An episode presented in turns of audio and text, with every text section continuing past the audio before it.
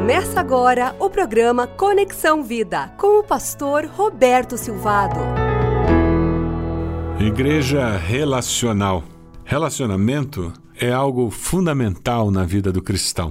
Um discípulo de Jesus sabe relacionar-se com Deus e aprendeu a relacionar-se com o próximo de uma forma saudável, restauradora. Ele promove a reconciliação do homem com Deus e promove a reconciliação entre as pessoas.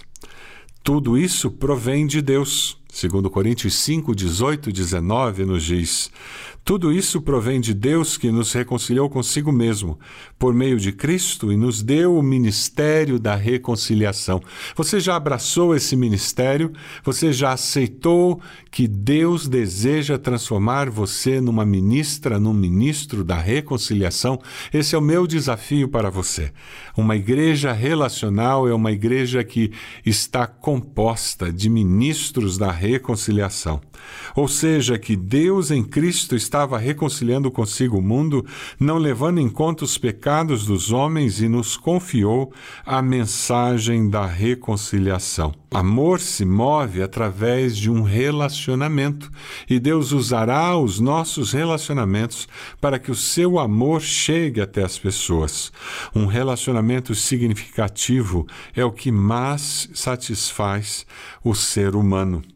Pense bem, os momentos mais felizes da sua vida foram momentos criados por relacionamentos iniciados ou fortalecidos, como os risos de um grupo de amigos no final da tarde, a emoção de um encontro, lágrimas do nascimento do filho, aniversários, Natal, e os momentos mais tristes da sua vida foram momentos de relacionamentos quebrados, como separação de pais, a separação entre amigos que brigaram, rebeldia de um filho, de uma filha. A maioria desses momentos de crise foram criados por relacionamentos fragmentados. Ah, como precisamos de pessoas que promovam a reconciliação entre as pessoas, que promovam a reconciliação do homem com Deus. Sim, temos duas dimensões nos nossos relacionamentos: a dimensão vertical com Deus e a dimensão horizontal com o próximo.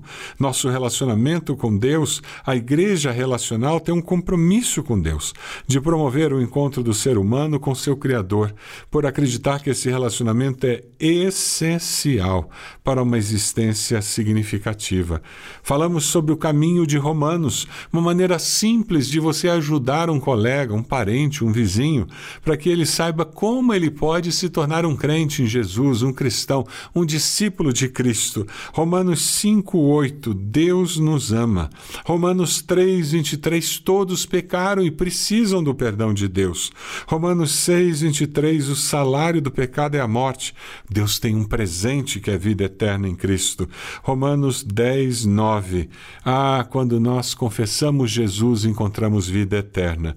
Maneira simples de nós estarmos ajudando alguém a encontrar essa salvação eterna em Cristo Jesus. Todos nós somos desafiados a chamar pessoas para encontrar esse relacionamento vertical com Deus.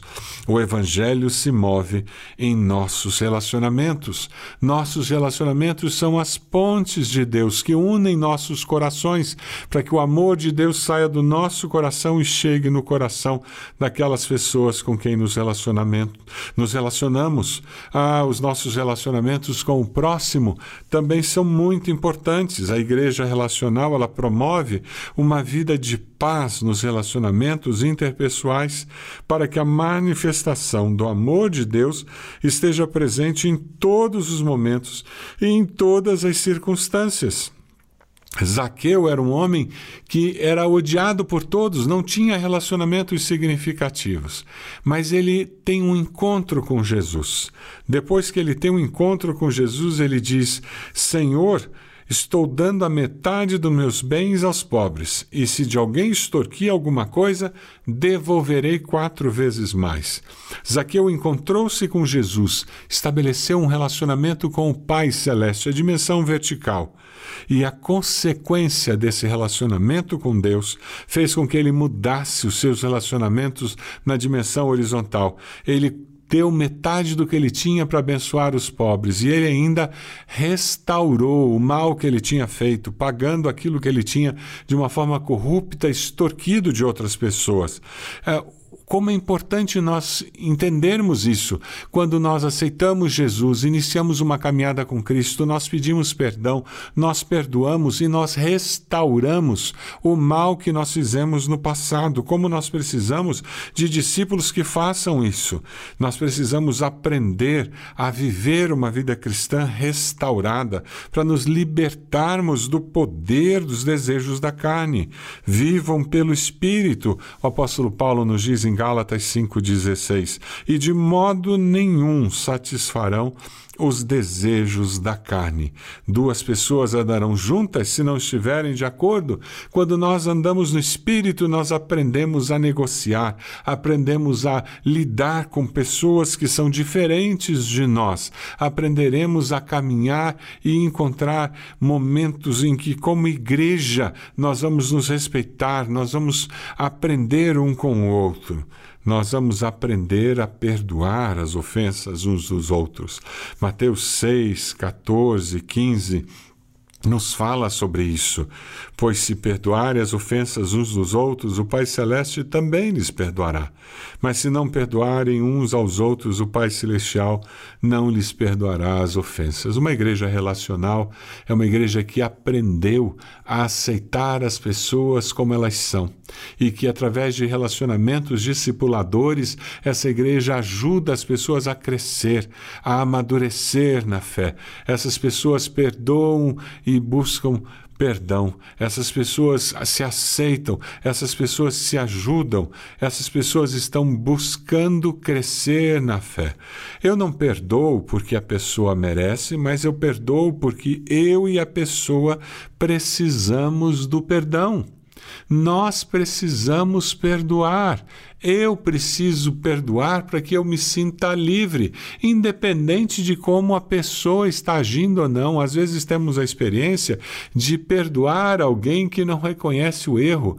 A pessoa tem um problema, não eu. Eu não estou mais escravo daqueles direitos meus que foram ofendidos. Eu não estou mais escravo de todas aquelas razões que eu agora estou carregando comigo com amargura. Não, eu abri mão daquilo, eu coloquei aqueles meus direitos, aquela minha amargura aos pés da cruz. E agora o Senhor vai lidar com aquilo, com a pessoa, porque eu estou vivendo a minha vida. Eu não fico olhando para trás, mas eu prossigo para o alvo, olhando para Jesus. Eu não vivo olhando para o que me fizeram. Eu olho para o que Cristo fez por mim e eu vivo liberto. Eu não preciso que alguém venha pedir perdão para que eu continue a minha vida. Eu vivo liberto por Cristo Jesus. Tudo isso provém de Deus. Viver desse jeito é fruto de eu encontrar reconciliação comigo mesmo por meio de Cristo que me deu o ministério da reconciliação. Quando mudo a atitude do meu coração, eu abro a possibilidade da manifestação do mover sobrenatural de Deus na minha vida e nos relacionamentos. Se existem relacionamentos quebrados entre você e as pessoas com quem você convive, mora, estuda, trabalha, com parentes, haverá ruptura no fluir do Espírito Santo através da sua vida. Abençoem aqueles que os perseguem, abençoem e não os amaldiçoem. Romanos 12 é um capítulo que fala muito sobre essa realidade. Leia Romanos 12, particularmente do versículo 14 ao 21. Sublinhe esse texto na sua palavra. A gente tem muito a aprender sobre relacionamentos interpessoais nesse trecho das Escrituras. Não retribuam a ninguém mal por mal isso qualquer um faz. O cristão aprendeu que ele é liberto por Cristo e não precisa viver assim. Procurem fazer o que é correto aos olhos de todos. Façam todo o possível para viver em paz com todos. Nunca procurem vingar-se. Deixem com Deus a ira, pois está escrito: minha vingança. Se existe alguma justiça que precisa ser feita, Deixe com o Senhor. Deixe que o Senhor faça justiça. Se a pessoa tem que aprender alguma coisa, deixe que Deus ensine e vá viver a sua vida. Minha vingança eu retribuirei, diz o Senhor. Deixe que Deus cuide disso, deixe que Deus lute as suas lutas. Ao contrário, se o inimigo tiver fome, dê-lhe de comer. Se tiver sede, dê-lhe de beber.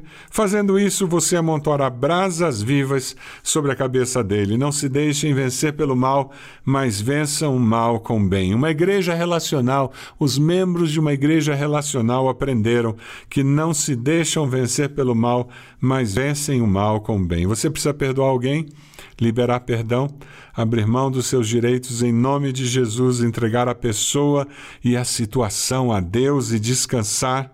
Você precisa pedir perdão a Deus, pedir perdão a alguém, fazer restituição, reparação, como Zaqueu fez.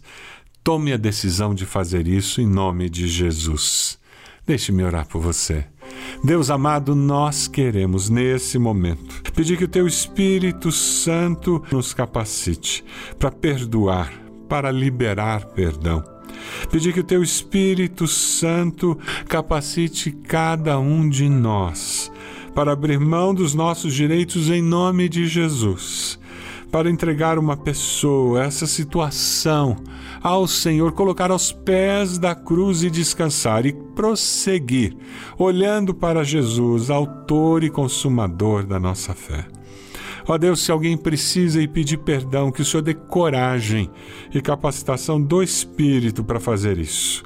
Se existe alguma restituição, alguma reparação que precisa ser feita, que essa pessoa faça e que experimente a libertação que vai acontecer pelo fluir do Teu Espírito Santo na sua vida. Nós pedimos, Senhor, que, como crentes em Cristo Jesus, discípulos de Jesus, nós possamos experimentar a vitória que vem com o Senhor.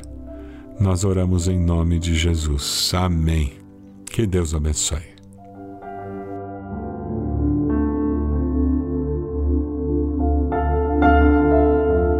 Eu sou o pastor Roberto Silvado, este é Conexão Vida, um programa para abençoar você, sua família e sua igreja.